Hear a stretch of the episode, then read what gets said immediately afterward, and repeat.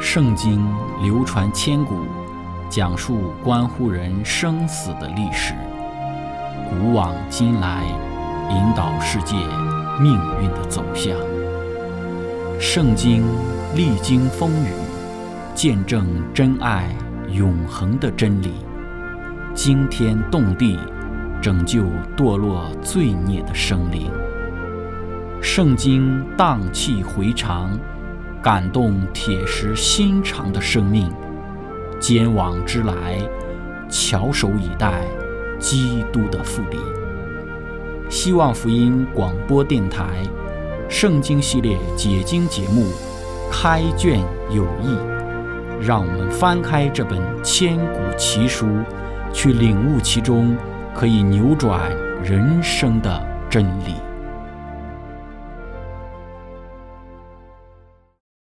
亲爱的听众朋友，平安！欢迎您收听《圣经解经》节目《开卷有益》。今天我们要学习的圣经是在但以理书六章一到十八节。经上记着说：“大利乌随心所愿立一百二十个总督治理通国，又在他们以上立总长三人，但以理在其中。”使总督在他们三人面前回复事务，免得王受亏损。因着但以里有美好的灵性，所以显然超乎其余的总长和总督。王又想立他治理通国。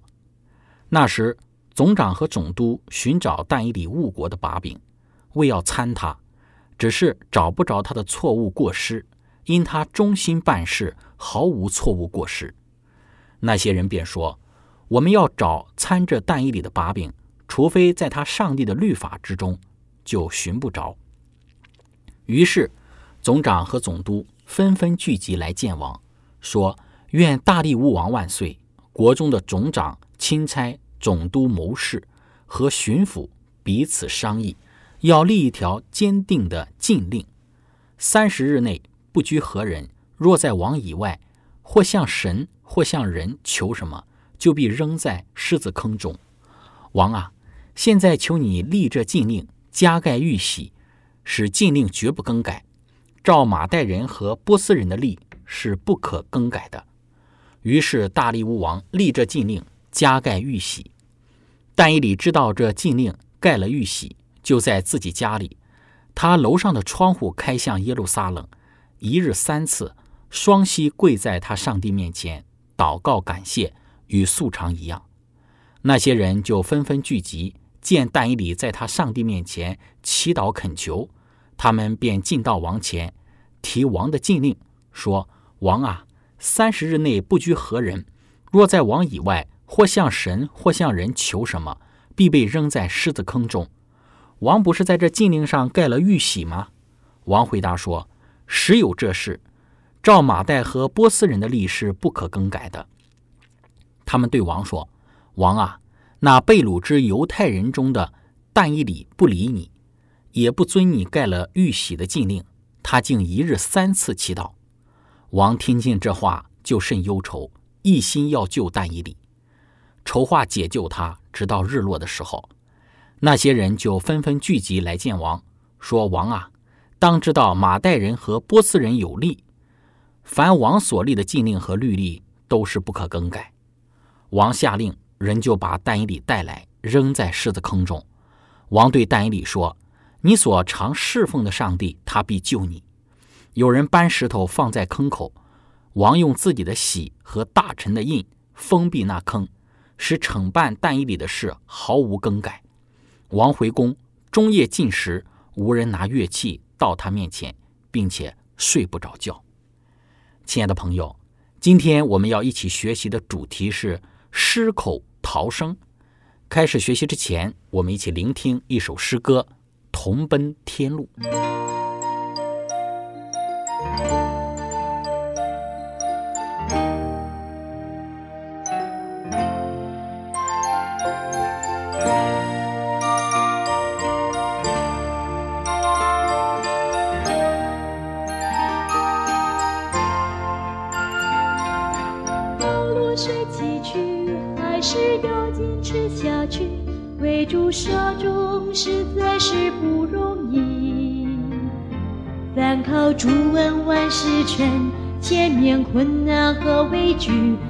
起头来鼓起勇气。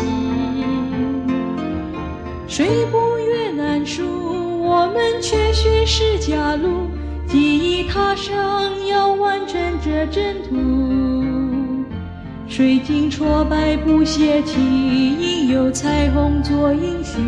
明天还是一样灿烂与美丽。亲爱的兄姐妹，我们本是陌路人，但是感谢主恩，我们成知己。彼此接纳包容，在主内合一，仰望基督，同奔天路，快乐无比。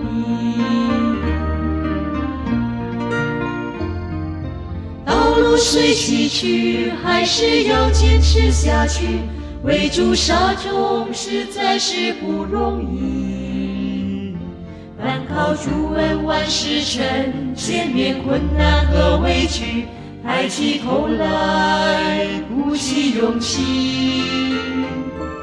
谁不愿来赎？我们全身是家路，记忆踏上要完成这征途。水晶挫败不泄气，应有彩虹做应许，明天还是一样灿烂与美丽。亲爱的兄姐妹，我们本是陌路人，但是感谢主恩，我们成知己。彼此接纳包容，在主内合一，仰望基督，同奔天路。快乐无比，亲爱的兄姐妹，我们本是陌路人，但是感谢主恩，我们成知己。彼此接纳包容，在主内合一，仰望基督，同奔天路，快乐无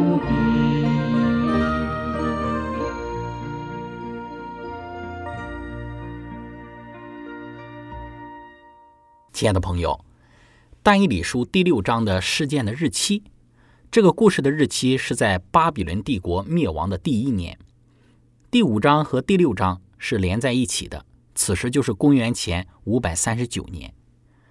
此时是新的王国，新的国王。此时马代波斯帝国允许人可以自由的回家。在古列的原著之中说到，古列王不单单要以色列人回家。而是让所有的奴隶都可以回家。此时的但以里已经八十岁了。当古列要求人想要回家的都可以的时候，但并没有许多人要回去。有时候我们认为留下的人可能都是不忠心的人，但是但以里没有回去，绝不是因为他的不忠心。很多人离开巴比伦的人是出生在巴比伦的，很多从以色列俘虏到巴比伦的人都已经很年老了。更年轻的人，他们是在巴比伦出生、成长的，他们在巴比伦有了自己的生意，有了自己的事业。那么，要放弃这一切，去到犹大是不太容易的。我们不要以为他们是被捆绑、带着镣铐的，他们其实不是奴隶，不过是从一个地方被带到了另外一个地方生活而已。他们到了巴比伦，有自己的房子，可以受教育、做生意，不像是罗马的奴隶，或者是。十八、十九世纪的奴隶是完全没有人身自由的。在贝鲁的三次里，他们到了巴比伦，他们写信问当时的先知耶利米，问耶利米他们什么时候能够回来。耶利米就回信给他们，对他们说他们不能够回来，他们要在巴比伦七十年的时间，他们要在巴比伦娶妻生子，耕种田地。我们不要想象他们是被镣铐捆绑做奴隶的劳动，不是这样的。他们在巴比伦享受新的生活，并且他们在巴比伦对于福音也是有益处的。他们建造了犹太的会堂。当使徒将福音带给外邦的时候，他们会先到这个犹太的会堂，在他们中间传福音。这是有原因的。他们聚会守安息日，吃洁净的食物，所以定居在巴比伦的犹太人对于福音的传播也是很重要的。他们成为福音传给外邦人的一个很重要的中间的基础。马代人大利乌的身份，大利乌是与马代波斯有关系的。我们要问的就是谁是马代人大力乌？在考古挖掘到的马代波斯王的清单之中，有三个王。第一个王是古列二世，也被称为是伟大的古列，他征服了巴比伦的国王。然后呢，但是他在巴比伦被灭之后九年就死去了。他是公元前五百五十九年到公元前五百三十年，然后做王的。第二个王是冈比西斯。他是公元前五百三十年到公元前五百二十二年做王的，第三个王是大力乌一世，他是公元前的五百二十二年到公元前五百四十八年，然后做王。所以，对于马代王大力乌，他的身份有三种不同的认知。首先，第一种的认知就是大力乌他是一个虚构的人物。谁是马代人大力乌呢？批判的学者认为，没有大力乌王，没有狮子坑，没有天使封住狮子的口。马代大力乌是不存在的，没有人叫马代人大力乌。那么这个想法对于不相信圣经是历史叙述的人而言，他们是不接受的。但是我们不要与这些人辩论，因为我们知道圣经是真实的，正如他们批判没有博莎莎一样。但是最终还是他们错误了。今天我们还没有任何的泥板证明哪一个人是马代人大力乌。因为现在考古发掘的工作还没有挖完，可能有一天就挖到了关于这一个大力乌这个人的泥板资料了。第二种的认知就是大力乌就是冈比西斯，但是在没有考古发现之前，我们讨论谁有可能是大力乌呢？大力乌王就是第二个王冈比西斯，在古列王二世死前，他是古列的长官，被派管巴比伦的长官。或许这个人就是大力乌，但是这个有个问题。我们说大力乌王年六十二岁，但是冈比西斯却不符合这个年纪，因为冈比西斯是比较年轻的。另外，如果讲到马代人大力乌的话，那么他就有大力乌的血统，但是冈比西斯却是一个纯种的波斯人。如果冈比西斯是波斯人，那么他就不可能是但以理口中的马代人大力乌。那么第三种的认知就是。大力乌是戈比亚斯，因为这些困难的问题，另外的一个可能性就是马代人大力乌就是博沙傻手下的那个将军，就是投诚马代人的将军，就是我们上一章所分享到的那一个投诚马代人的一个巴比伦的将军，因此他后来成为了巴比伦的省长，但是戈比亚斯就成为了这个领袖。但以理书六章第一节立一百二十个省长。最有可能就是格比亚斯接受了巴比伦这个地区，成为了省长，也在一些记录中，省长也是被称为一个地区的王。但问题是，格比亚斯不是马代人，但为什么但以里讲到了马代人大利乌呢？因此，即便格比亚斯可能符合大利乌的条件，但他不是马代人，因此大利乌也不可能是格比亚斯。然后第四种的认知就是，大利乌就是古列二世，这个是最有可能的。因为古列二世就是马代人大利乌，圣经之中有许多的人，他们都有不同的名字。雅各也叫以色列，亚伯拉罕也叫亚伯兰，叶特罗也有另外一个名字。在圣经中有许多人的名字都有两个。古列二世的母亲是马代人，父亲是波斯人，所以但以理遵从犹太人的方式，他记录祖先都是从母系计算，因此就记录为马代人大利乌。是随他母亲马代人的记录方式来记录他的名字的，直到今天，犹太人还是按照这个方式来记录自己的家谱。但是在马代波斯的国中，人们熟悉的是父系的，因此呢，就用波斯王古列二世来称呼大利乌。还有另外一个原因，为什么但以理将马代人的名字大力乌写下来呢？因为先知以赛亚和耶利米都预言到。马代人要击败巴比伦，为了要显示这个预言的精确性的一个应验，因此但以理就用了马代人大力乌作为记录，使人呢熟悉预言的一个应验。古列二世在击败巴比伦的时候，他是六十二岁。但以理书五章三十一节讲到了马代人大力乌击败巴比伦是在六十二岁。但以理书六章二十八节也讲到了如此。这个但以理。当大力乌王在位的时候和波斯王古列在位的时候大享亨通。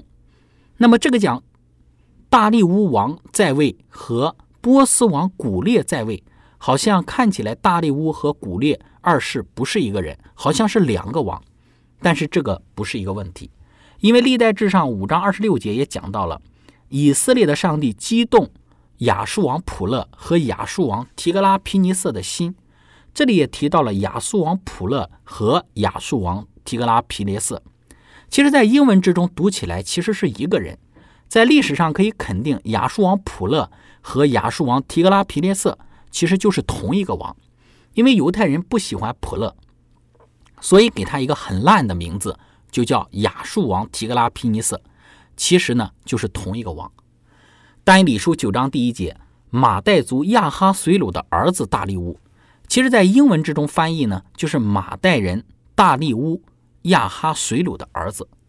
看起来古列二世与大利乌是同一个的话，那么他们肯定是同一个父亲，这又是一个问题。但其实也不是问题，因为这里的亚哈随鲁它不是一个名字，而是一个头衔，因此不是在说一个人的儿子，而是在说他是拥有这个头衔的人的儿子。亲爱的朋友。分享到这里，我们一起来聆听一首诗歌。那天夜里。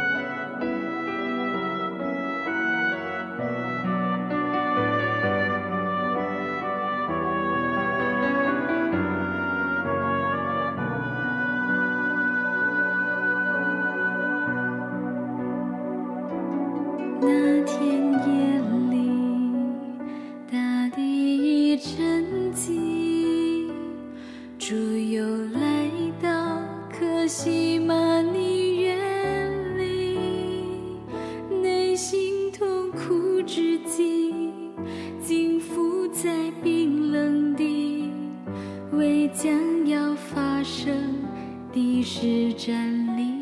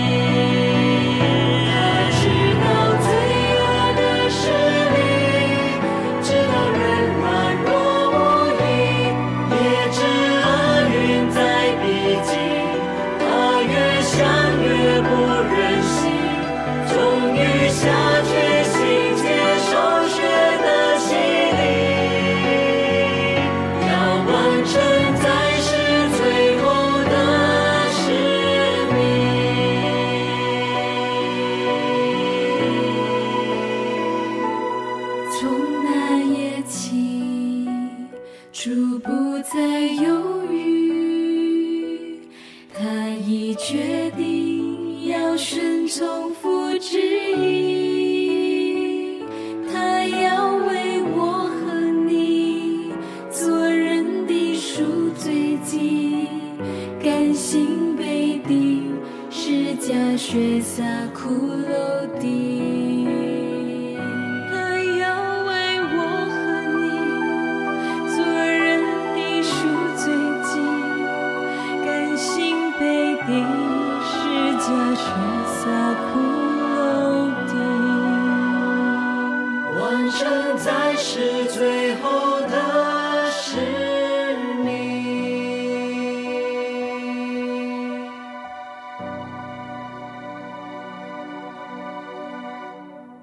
亲爱的朋友，马代波斯政府的组织是这样的：但以理书六章一到第二节讲到，大利乌随心所愿立一百二十个总督治理通国，又在他们以上立总长三个人，但以理也在其中。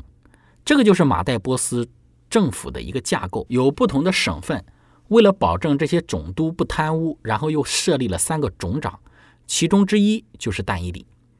王为什么要设立总长来？管理一百二十个总督呢？单理九章第二节，使总督在他们三人面前回复事务，免得王受亏损。三位总长的身份是为了管理一百二十个总督，只有一个原因，就是免得王受亏损。王知道总督有可能贪污，因此需要管理他们。一百二十个人要给三个总长做报告，但是问题是，其中的两个总长也是败坏贪污的。这两个总长想要理解他们要做什么，但以理此时已经八十岁了。其他的两个总长就像要说服但以理，要他为他自己的退休做准备，意思就是要但以理与他们一起同流合污。一百二十个总督要给他们一些好处的时候，那些贿赂其实是可以接受的。那么这两个总长就尝试着去说服但以理。所以但以理书第六章讲到的是一个关于诚信的问题，不只告诉我们但以理他的忠心。因此，不需要去重复但以里他有多么的忠心，要用另外的一个角度来去看但以理书的第六章。但以理是不能够被收买的，即便是面对死亡也是如此。其他的两个总长也承认但以里的这一种的忠诚。但以里书六章第四节，那时总长和总督寻找但以里误国的把柄，为要参他，只是找不着他的错误和过失，因他忠心办事，毫无错误过失。他们找不到但以里在国家事务当中所犯的错误，但以里的工作就是确保王不受亏损。当他们找不到但以里在这方面过错的话，他们就找但以里其他方面的问题。这个设计是完美无缺的，就好像好莱坞的电影一样。这些陷害但以里的人需要王的帮助，王需要同意他们所要计划做的事情。陷害但以里的行为连王都牵扯进去。后来王也想要救但以理，但是总长提醒王，这是马代和波斯人的律法所定下的律令，既然盖上玉玺，就不可以更改。盖上玉玺的意思就是，如果任何人要求问一件事情的时候，他只有或者只可以透过王去求问，此时王就是他们的中保。但是但以理没有办法去透过王来去祈求上帝，所以但以理他仍旧一天三次向上帝祷告。波斯的律法一旦设立就不能够废除，在以斯帖记当中也有类似的律法的效力。波斯律法的性质，在波斯的最后一个王大力乌三世的时候有一个案例，就是一个人被判死刑，但是在执行之前发现这个人是无辜的，但是因为已经确定了，所以就没办法改变。最后一个无罪的人因为波斯的律法而死了，但最后我们看到，在这一场面对到但以理的这个忠诚的试验之时呢，上帝保守了但以理，狮子不是被喂饱了的狮子，但以理的性命能够得蒙保守，也不是因为狮子不饿不想吃但以理，乃是因为上帝奇妙的保守和眷顾。有一点可以印证，当第二天。王来到狮子坑前，看到但以理还好好的健在的时候，王就下令将那一个陷害但以理的这些总长，然后就把他们丢到了狮子坑中，连同他们的妻子和孩子一起丢到了狮子的坑里。然后，当这些陷害但以理的这些总长，他们还没有到狮子坑底的时候呢，狮子就跳起，然后抓捕捕食，将他们就嚼碎，然后将他们呢。就吞下了，所以这让我们看到，并不是狮子不饿，所以不要去吃但以理，乃是因为上帝对于丹以理他那奇妙的保守。这就是关于丹以理书第六章丹以理他失口逃生的丹以理他忠诚的一个很重要的一个故事。今天我们的分享就到这个地方。最后，如果您想与我们有更多的互动，欢迎您写电子邮件给我们，我们的电邮地址是。z h i c h e n g at v o h c 点 c n，感谢您，愿上帝赐福您，我们下次节目再见。